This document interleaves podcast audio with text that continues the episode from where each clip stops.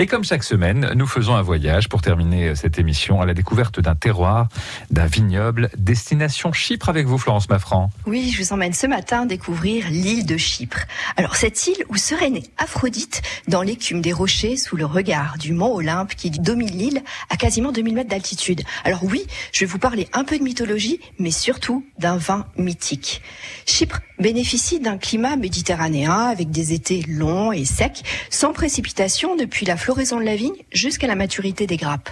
Orientées vers le sud, les vignes sont principalement localisées au sud-ouest de l'île, en particulier vers le massif de Troudauche, où les meilleurs vignobles se trouvent dans des vallées entre 600 et 1500 mètres d'altitude.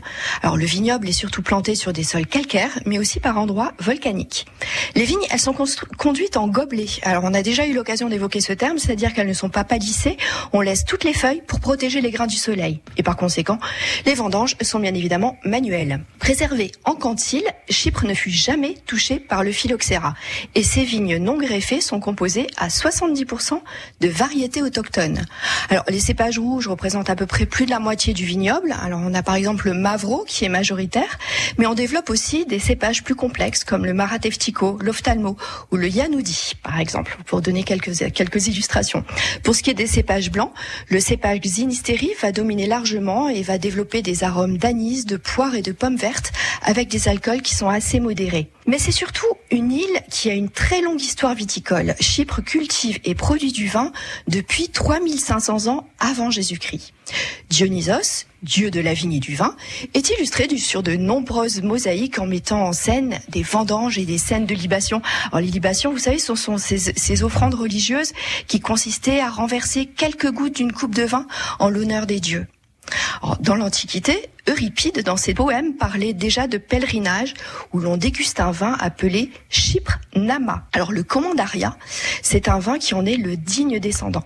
Ce vin a fait la renommée du vin doux de Chypre depuis, figurez-vous, le Moyen Âge. Déjà en 1224, après une dégustation organisée par le roi de France Philippe Auguste avec 70 échantillons venus de divers pays d'Europe, un poète a écrit Le roi couronna les bons vins à chacun, il donna un titre. Le vin de Chypre, il fit un pape qui resplendit comme une étoile. C'est prometteur, n'est-ce pas Mhm. Le commandaria est vinifié quasiment comme depuis l'Antiquité. Il est aujourd'hui issu d'une appellation protégée. Il est élaboré à partir de cépages autochtones. Alors on a le Mavro en rouge et le Xenisteri en blanc. On mélange les deux. Les raisins sont séchés au soleil. Alors on, a- on installe des grands draps au milieu des vignes. On laisse les grains euh, se sécher au soleil pour concentrer les sucres. C'est ce qu'on appelle la technique du passerillage. Les, les raisins sont ensuite pressés et les jus sont fermentés de façon tout à fait classique. Et puis, euh, depuis le 19e siècle, on va effectuer un mutage, c'est-à-dire qu'on va ajouter de l'alcool. Alors c'est la seule différence par rapport aux vins de l'Antiquité. Puis ensuite, les vins sont élevés en barrique sur une durée minimum de deux ans. Alors, ces vins sont de véritables trésors de complexité et peuvent vieillir un temps infini. Ils euh, recouvrent presque une dimension mythique, vous l'avez bien compris. Euh, ce vin doux naturel a une robe ambrée avec des arômes puissants de fruits secs, de notes de café, de toffee, de caramel et d'épices douces. Au palais, ensuite, on va trouver aussi des notes de noisettes et de noix avec une belle longue finale. Alors, J'espère que vous pourrez retrouver ce lien entre le vin et les dieux de l'Olympe lors de la prochaine exposition qui s'intitulera Boire avec les dieux. Et puis surtout, si tout va bien, l'exposition devrait ouvrir d'avril jusqu'à jusqu'à fin août à la Cité du Vin. Pourvu que les dieux vous entendent, hein. on croise euh, Voilà. les doigts, hein, Florence Maffran. hein. Exactement, on va y croire.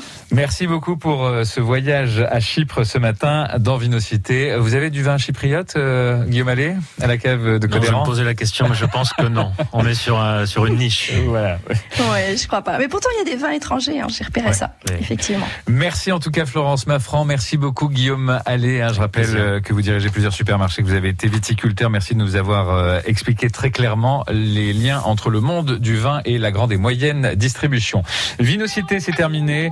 Pour en savoir plus, rendez-vous dans les pages Vinocité sur francebleu.fr pour suivre les prochaines vendanges du savoir et retrouver toutes les conférences. Aussi un clic sur la Cité du Vin.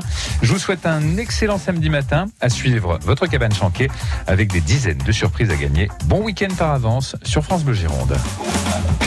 Vinocité sur France Bleu Gironde, sur France Bleu Gironde, sur France Bleu Gironde, sur France Bleu Gironde, sur France Bleu Gironde, sur France Bleu Gironde.